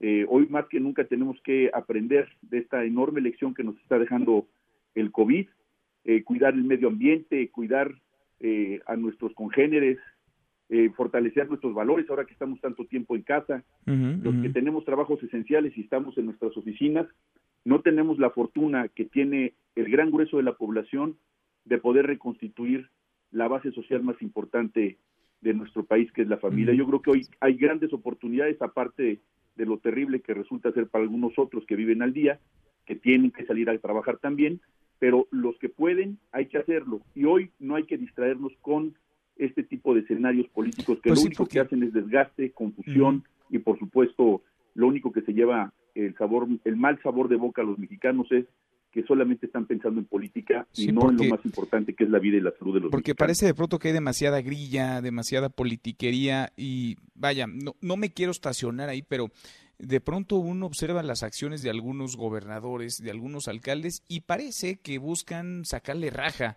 a la emergencia sanitaria, algunos adoptan medidas más radicales que otros, se proyectan, buscan el reflector. Me parece que ahí hay una buena dosis eh, de oportunismo, pero ¿cómo anda desde la Secretaría de Gobernación, Ricardo, subsecretario, la coordinación con los gobiernos? Porque a final de cuentas, más allá de diferencias políticas y partistas que ahí están y ahí van a estar siempre, de pensamiento incluso, pues tendríamos que enfocarnos en más o menos tener las mismas políticas, una coordinación, unos puentes de diálogo. ¿Cómo anda la relación? Comunicación con los gobernadores, las reuniones virtuales, los diálogos? ¿Cómo está hoy la normalidad, digamos, de la gobernabilidad en nuestro país? En nuestro país existe gobernabilidad, existe una extraordinaria relación con todos los gobernadores, incluso con aquellos que proponen esta separación o esta parte retrógrada del romper el pacto fiscal. La ministra Olga Sánchez Cordero, la secretaria de Gobernación, tuvo la iniciativa de iniciar estas videoconferencias donde han estado presentes el canciller Marcelo Ebrard, el director del INSS, del, del, del ISTE, del INSABI, el propio secretario de Salud, el subsecretario Hugo López Gatel, precisamente para armonizar y hacer acciones análogas en cada una de las entidades federativas, de la mano con lo que ha emitido el Consejo de Salubridad General, precisamente en la emergencia sanitaria y los más de 140 decretos y acuerdos que se han publicado en el Diario Oficial de la Federación, que por cierto tienen eh, no solamente una obligatoriedad en su cumplimiento a nivel nacional, hay una gran relación con todos los gobernadores, con todos los presidentes municipales. No hemos parado un minuto del día en estas reuniones virtuales. Se han tenido grandes acuerdos, entre ellos el acuerdo por la gobernabilidad y la unidad nacionales, donde todos estuvieron de acuerdo precisamente de hacer una tregua política.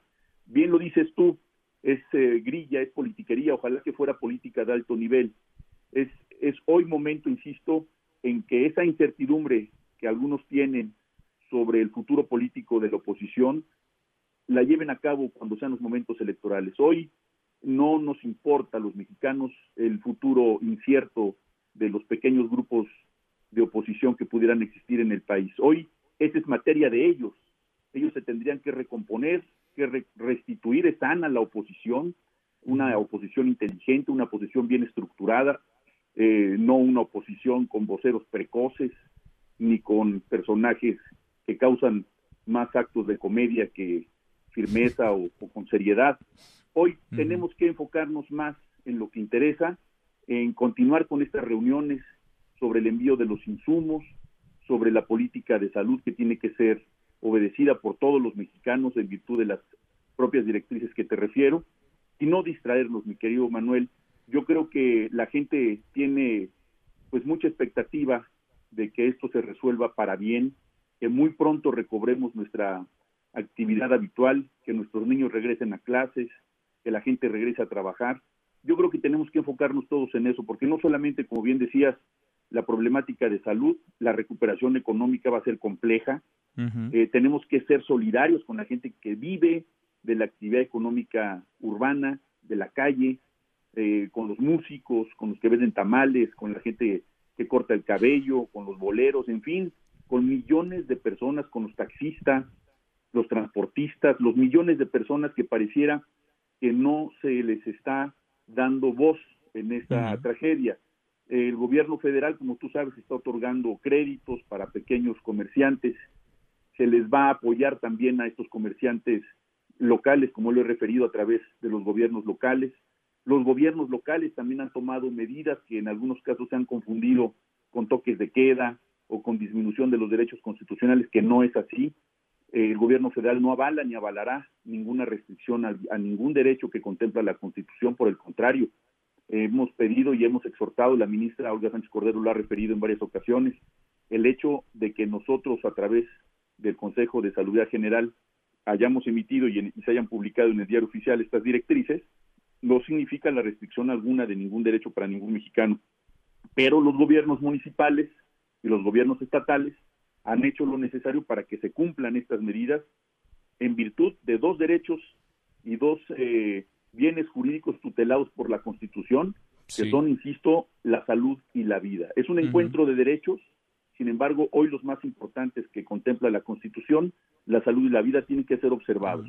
Porque sin estos dos primeros no podríamos tener el resto de derechos. No, y, no se pueden dar estos, estos atropellos o estos actos de abuso de autoridad o estos visos de autoritarismo que a algunos les afloran muy pronto y más en una situación tan compleja como esta. Subsecretario Ricardo, como siempre te agradezco. Encantado, Manuel. Encantado. Un saludo a todos. Ánimo. Vamos a salir juntos, como siempre, como mexicanos. Amemos a nuestro país y veamos sobre lo más importante que es la salud y la vida de nuestros niños, de nuestros jóvenes y de todos los mexicanos. Te mando un fuerte abrazo. Muchas gracias. Otro de vuelta. Muy buenas tardes. Gracias. Es el subsecretario de Gobierno de la Secretaría de Gobernación, Ricardo Peralta. En Mesa para Todos, Ezra Shabot. Mi querido Ezra, Ezra Chabot, pues eh, la cosa ya difícilmente se puede complicar más. Hablemos de petróleos mexicanos en medio de la situación económica tan adversa. Pemex de mal en peor, Ezra, ¿cómo la ves? Hola Manuel López San Martín, buenas tardes, buenas tardes al auditorio. Mira, ahí está, petróleos mexicanos en una situación, por supuesto, ya prácticamente pues eh, de una quiebra, una quiebra generalizada, algo que lo quieran o no aceptar.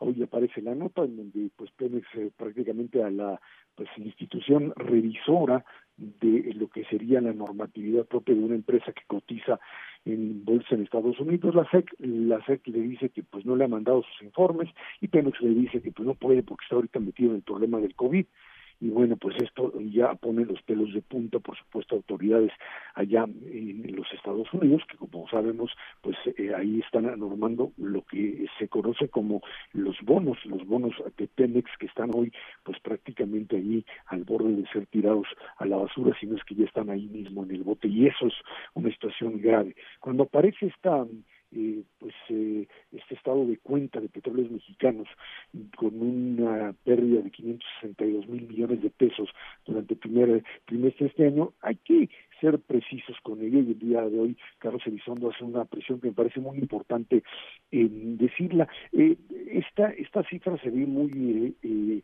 dramatizada, digamos así, porque contablemente se están manejando ya esta la devaluación o la devaluación del peso mexicano y esto hace ver las cifras todavía mucho más eh, graves de lo que eh, realmente son. Habría que ver esto en forma mucho más ajustada, pero hay otro punto que Carlos dice y me parece que es fundamental para poder entender qué es lo que le ha pasado a Pemex en términos del flujo de efectivo, lo que se conoce como EBITDA, con contabilidad, pero que es el dinero que le entra a la caja de petróleos mexicanos y que si uno compara lo que le ha entrado a Pemex este primer trimestre del 2020, que son 53 mil millones de pesos frente a los 115 mil millones que le entraron el primer trimestre de 2019, una pérdida del 54%, y lo que va a suceder el próximo trimestre. sí, porque el primer trimestre todavía la llevábamos leve, ¿no? Enero, febrero fueron meses, digamos, normales,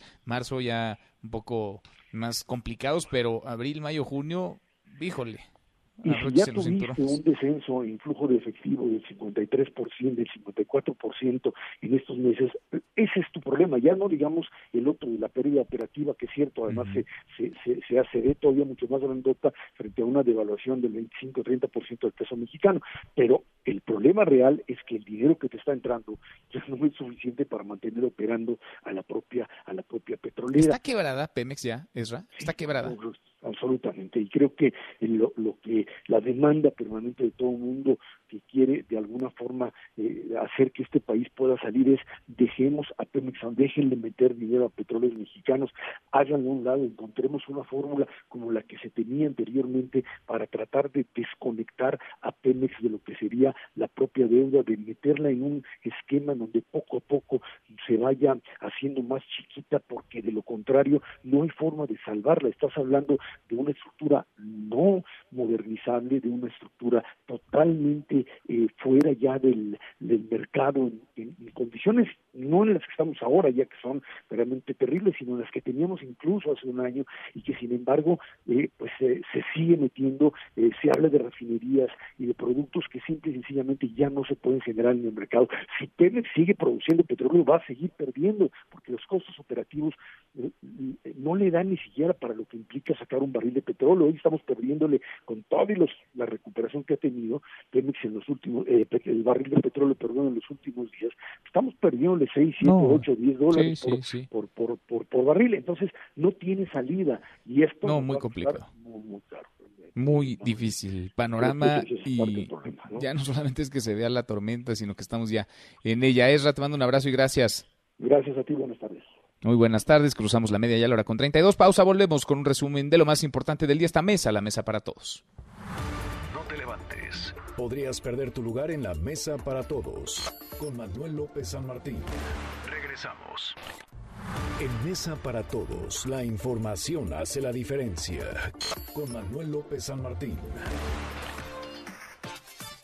Seguimos, volvemos a esta mesa, la mesa para todos. Cruzamos la media ya la hora con 33. Vamos con un resumen de lo más importante del día. Resumen. Resumen. No habrá, de plano, no habrá sesión de periodo extraordinario en las próximas dos semanas, por lo menos. Esto por recomendación, dice el líder de Morena en la Cámara de Diputados, el presidente de la Junta de Coordinación Política, Mario Delgado, del subsecretario de Salud, Hugo López Gatel, debido a que viene el momento más crítico por el COVID-19, el de mayor saturación, el de mayor contagio. Así que la iniciativa del presidente López Obrador, que busca reasignar redirigir recursos eh, del presupuesto avalado a finales del año pasado, va a tener que esperar. Es la voz de Mario Delgado. Vamos a insistir en que se haga esta reforma. Hago en estos momentos una convocatoria abierta a los grupos parlamentarios de oposición a que se trabaje en la comisión de presupuesto perfeccionando el dictamen. Estamos abiertos a todos. Y fijo tres ideas. Definir claramente cuándo estamos en una emergencia económica. Segundo, que a petición del Ejecutivo la declaratoria la haga la Cámara de Diputados. Tercero, que se definan los alcances de las reasignaciones que puede hacer el Ejecutivo ante los distintos escenarios. Y así con prisa, porque tuvieron un mes para sesionar. Estaba el periodo ordinario todavía en curso. Tuvieron un mes para debatir, para aprobar cualquier legislación, iniciativa o no del presidente López Obrador. Y ahora, cuando viene el pico de la emergencia y se necesita dinero y recursos de manera urgente, a sus casas todos. Dos semanas no hay sesión, no hay periodo extraordinario, tampoco hay que decirlo, tampoco hay acuerdos. La oposición ofreció conferencia de prensa para fijar su postura. La oposición, Oscar, que está cohesionada como bloque, PAN, PRI, PRD, Movimiento Ciudadano. Oscar Palacios, buenas tardes otra vez. ¿Qué tal, Manuel? Nuevamente buenas tardes. Así es, pues de entrada ya el bloque de contención conformado por los senadores del PAN, PRI, PRD y Movimiento Ciudadano, pues eh, saludaron precisamente esta intención, este llamado que lanzó el diputado Mario Delgado al diálogo, pero lo advirtieron, le advirtieron que para que esto pueda ser, pues simplemente tendrán que retirar esta iniciativa con la que se busca reformar la ley de presupuesto. Justo en esta conferencia de prensa que acaba de concluir hace escasos segundos, el diputado prista René Juárez Cisneros advirtió que mientras pues no haya voluntad de retirar esta iniciativa por parte del Ejecutivo, pues simplemente este bloque de contención va a continuar con su posición y estas posiciones, dijo, pues van a ser encontradas, no va a haber precisamente un diálogo. Coincidió con esta postura precisamente la diputada por el PRD, Verónica Juárez Piña, quien, bueno, pues les pidió ya que presenten otra iniciativa precisamente a los legisladores de Morena para poder, pues, precisamente retomar el diálogo. Justo este bloque de contención aseguró que el periodo extraordinario que pretendía Morena, pues se topó con un bloque de oposición fuerte, unido y sólido, que dijo, bueno, señalaron no está dispuesto a facilitar la aprobación de iniciativas que atenten contra la Constitución, aunque dijo pretendan disfrazarlo, argumentando recomendaciones sanitarias. Una vez más llamamos a la mayoría al diálogo y a la construcción de acuerdos amplios, señalaron precisamente los diputados y senadores del PAN, PRI, PRD y Movimiento Ciudadano. Manuel es el reporte. Buenas tardes. Buenas tardes, gracias Oscar. Hasta luego. Hasta muy pronto. Bloque de contención le han puesto como nombre. Bueno, por creatividad no paran los opositores, tampoco desde el gobierno. Es bloque de contención. ¿Qué contienen? o que buscan contener. Bueno, ¿qué pasó con la Comisión de Presupuesto en la Cámara de Diputados? Porque esa comisión estaba revisando la iniciativa, pero la iniciativa pues se quedó a medio camino, a medio brinco, por lo menos tendrá que esperar dos semanas. Angélica Melina, Angélica, platícanos qué pasa en la Cámara. Buenas tardes.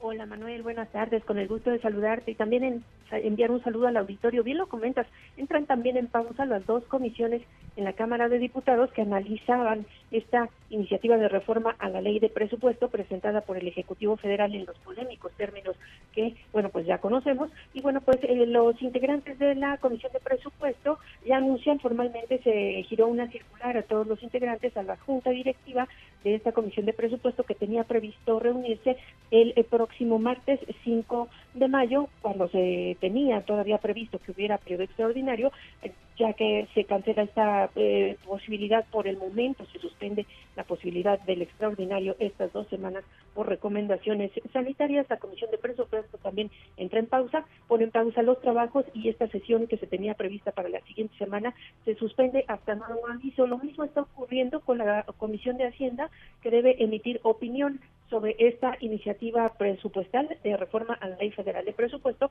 Los diputados hicieron una pausa técnica en la Comisión de Hacienda y es que debían emitir una opinión eh, favorable o, contraria al proyecto planteado por el Ejecutivo Federal y pues se mete el freno en estas dos instancias dictaminadoras, una opinión otra para dictaminación y bueno, pues hasta dentro de las dos semanas se ha recomendado a los congresistas no reunirse presencialmente, bueno, pues estos trabajos estarán suspendidos, Manuel, también hasta nuevo aviso. Es un reporte.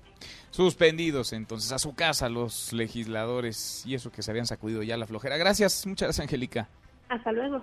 Hasta muy pronto, buenas tardes. Y llegó el momento crítico, el más crítico. La Secretaría de Salud da un nuevo estimado, otro más, anuncia que el pico de transmisión del coronavirus en México será la próxima semana, el miércoles de la próxima semana, 6 de mayo, la voz de Hugo López Gatel.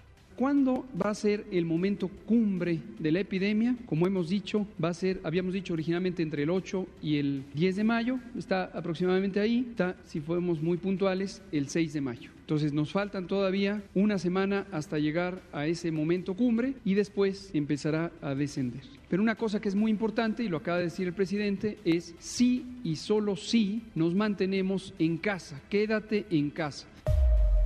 Bueno, quédense en casa. Veremos si anda más atinado esta vez el subsecretario de Salud, Hugo López Gatel. Sin embargo, el presidente López Obrador habló de que ya al menos cinco sitios del país, cinco ciudades, están en estado crítico, en fase crítica, son focos rojos. Se escucha la voz del presidente en la mañanera en el caso de la Ciudad de México, en el caso de Cancún, en el caso de Villahermosa, de Sinaloa, inclusive de Tijuana, es porque ya estamos en el pico, estamos en los momentos ya de mayor crisis, el momento más crítico, pero al mismo tiempo es donde ya vamos a ir a la baja.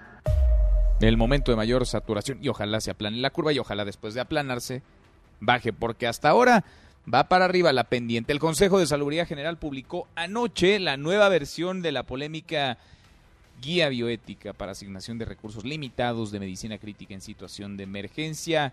Corrigieron ya después de la lluvia de críticas de hace un par de semanas. ¿Qué dice el documento, René? Cuéntanos, René Cruz, buenas tardes. Manuel, muy buenas tardes. El Consejo de Salubridad General dio a conocer la nueva versión de la Guía Bioética para asignación de recursos limitados de medicina crítica en situación de emergencia.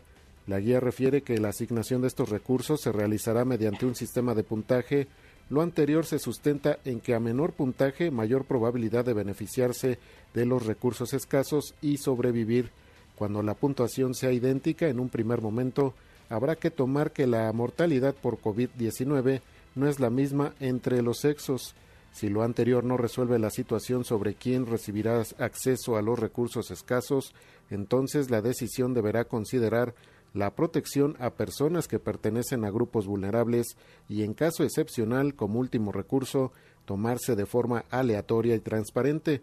Según el documento, en la asignación de los recursos se le deberá dar prioridad al personal de salud por tres razones como una manera de retribuir parcialmente el que se expongan a los riesgos sanitarios, porque cumplen una función primordial y pueden seguir cumpliéndola en caso de recuperarse y porque si el personal de salud no supiera que recibirá atención prioritaria, el estímulo para realizar su labor disminuiría, poniendo en riesgo la atención de la población en general. Hasta aquí el reporte. Gracias, muchas gracias, René. Hasta aquí el resumen con lo más importante del día.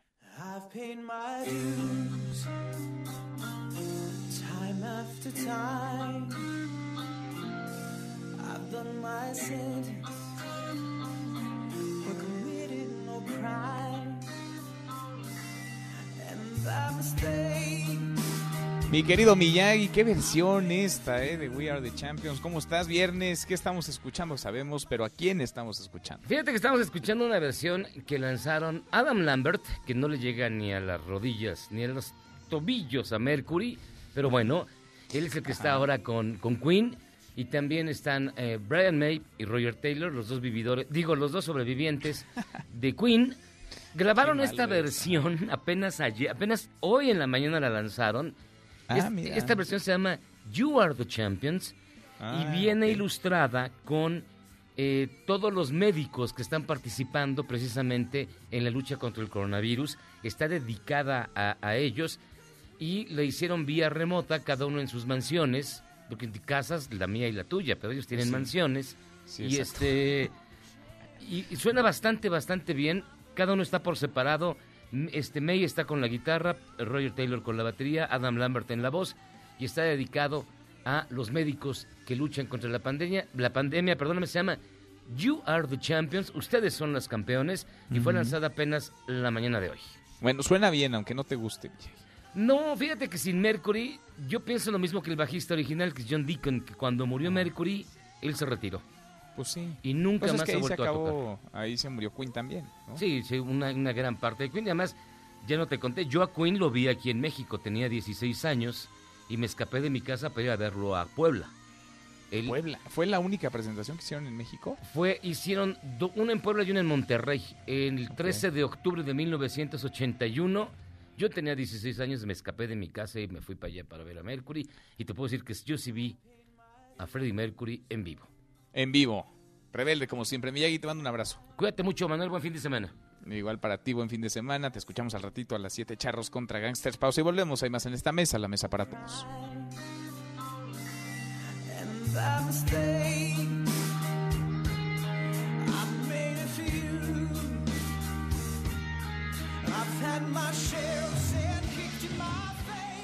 Información para el nuevo milenio. Mesa para todos con Manuel López San Martín. Regresamos. Más información y análisis en Mesa para todos con Manuel López San Martín. Seguimos, volvemos a esta mesa, la mesa para todos, como todos los viernes, tocamos base con la doctora Diana Cover que nos ha ido acompañando a lo largo de este confinamiento, a lo largo de esta pandemia, a lo largo de estas varias crisis en las que estamos como planeta, como país, como sociedad. Diana, experta en manejo de crisis. ¿Cómo estás, Diana? Hola, buenas tardes, Manuel, y gracias a tu audi- auditorio por estar con nosotros. Al contrario, muchas gracias. Pues son muchas, ¿no? Las implicaciones de este aislamiento, de este distanciamiento. Es lo mismo en temas económicos que de empleo, familiares, el estrés, la ansiedad, la ira que se va generando. Pero parece que esto, pues hay que irlo llevando de a poquito, ¿no? Día por día, porque tenemos ya más de un mes, seis semanas prácticamente algunos en esta normalidad bastante anormal, Diana.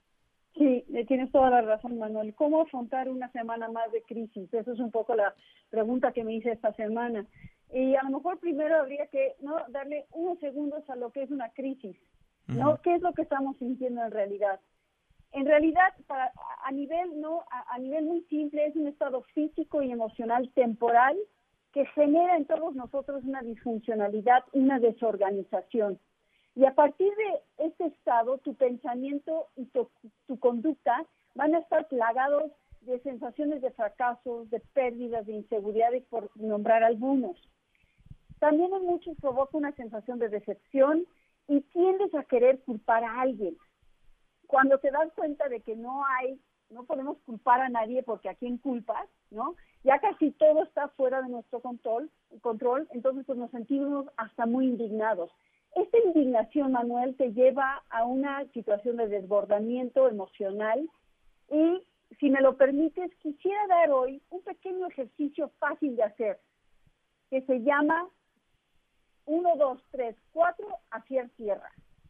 Ok, a ver. ¿Te parece Vamos a tomar nota. Déjame, agarro aquí este, la pluma y el papel y vamos a tomar nota. Invito a que quienes nos escuchan lo hagan también. A ver, tú dirás, Mira, Diana. hacer tierra es una técnica para traernos de regreso al aquí y el ahora. ¿Sí? Cuando estás desbordado de emoción, cuando estás desbordado de una sensación de angustia, ¿sí? es una herramienta muy útil para relajarse y para momentos que nos invaden sentimientos de gran ansiedad o disociación, ¿no? de no- no sentirte en el presente. Y el procedimiento es muy simple, Manuel. Primero, describe cinco cosas que veas a tu alrededor en el espacio en el que estás. ¿sí? Cinco cosas. Luego, nombras cuatro cosas que puedas sentir. Por ejemplo, mis pies, el piso, el aire, cualquier cosa que puedas sentir.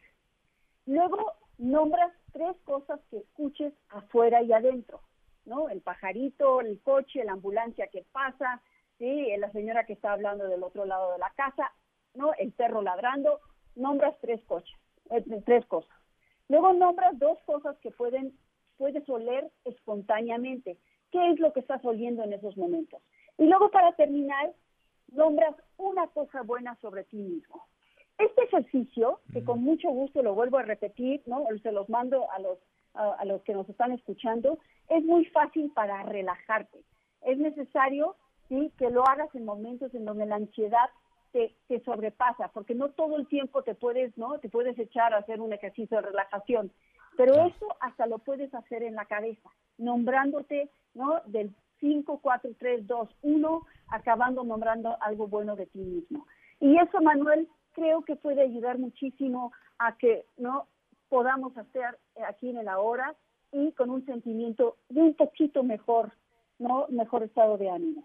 Y además que importante porque esto es algo que podemos aplicar en casa, en donde estemos, cada uno en lo individual, que lo podemos aplicar también para con los hijos, en familia. Diana, ¿dónde te puede encontrar la gente si necesita eh, pues de apoyo, de un consejo? ¿Cómo pedir ayuda también si tienen dudas? ¿Para dónde canalizarlos? Mira, Manuel, este, tenemos sí una plataforma de psico- psicoterapia en línea que se llama tequeremosescuchar.com.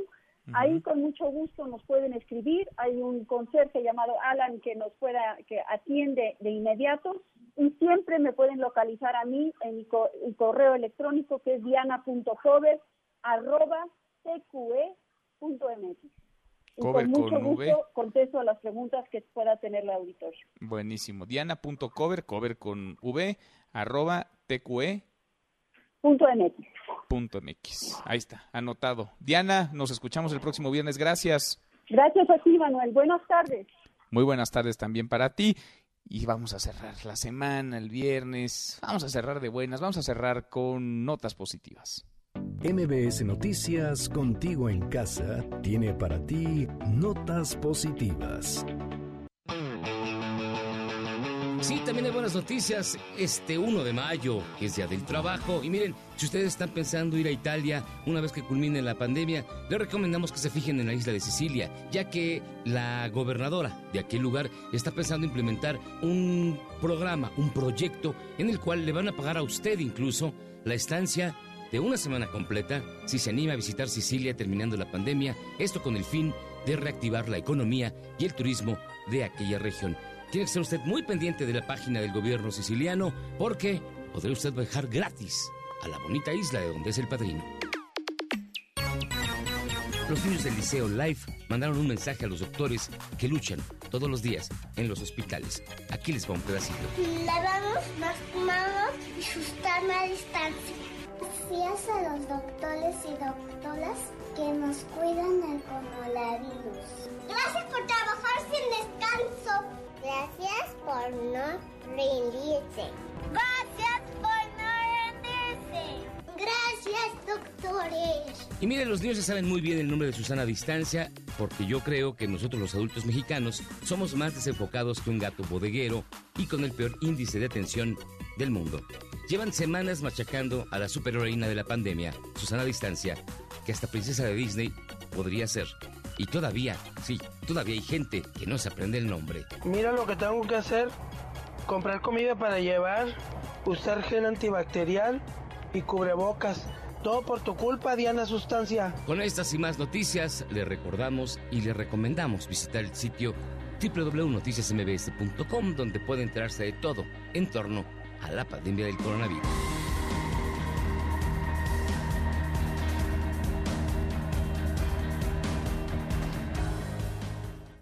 MBS Noticias, contigo en casa, trajo para ti notas positivas. Bueno, Diana o Susana a distancia, como usted le quiera llamar. Ya ver, nos vamos antes, revisamos lo último en la información.